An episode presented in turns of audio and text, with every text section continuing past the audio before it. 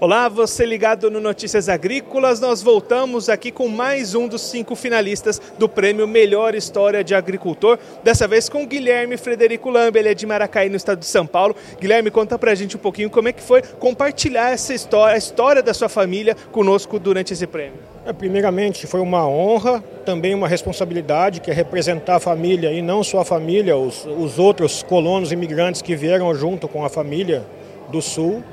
E, e foi engrandecedor poder compartilhar essa história, é, passar. Eu comentei com o pessoal, o mais importante hoje aqui é contar essa história, é mostrar a realidade das pessoas por trás do agro, que em muitas, muitas vezes fica, é, são, acabam ficando na sombra, não, não, não, vem, não, não, ninguém conhece a fundo a realidade de como foi a trajetória ao longo de, de, de todo esse período, né, séculos aí, já pessoas que estão há séculos na agricultura, fazendas centenárias, bicentenárias, que estão proporcionando hoje o, ponto que a gente chegou no agro, né? É com a construção dessa essa, essa, essa, escada que a gente tem hoje, que a gente começou lá atrás e hoje estamos aqui que o agro é essa pujança, é esse motor do Brasil, né?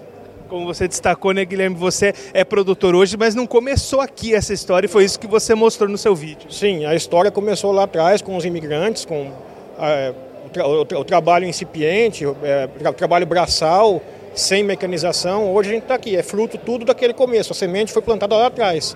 Hoje, se a gente tem tudo isso aqui, é graças a essa semente que foi plantada aí há, há séculos atrás aí, que não só a minha família, como outras que estão aqui, são todas histórias da, do, que contam a mesma trajetória de perseverança, de luta, de força e principalmente perseverança. Eu acho que a, o, o, produtor é naturalmente perseverante, né? Vencer a, os contratempos, as intempéries, e é natural a, a gente entrar num setor que convive constantemente com imprevisto, com problemas é, que fogem do controle né, da, da, do humano.